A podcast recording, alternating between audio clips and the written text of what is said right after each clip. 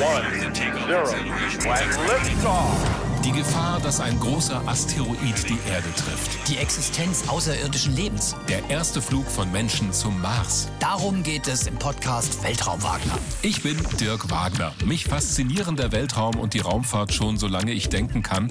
Spätestens aber seit dem April 1981, da ist das erste Space Shuttle gestartet und ich war live vor dem Fernseher dabei im Alter von neun Jahren. Und ich bin Oliver Günther. Mich hat Raumfahrt eigentlich nie so wirklich interessiert. Aber Dirk schafft es immer wieder, mich mit Geschichten zu begeistern, von denen ich vorher gar nicht geahnt habe, dass sie mich interessieren. Und genau darum geht's in Weltraum Wagner. Die Raumfahrt und ihre spannenden Geschichten zu erzählen.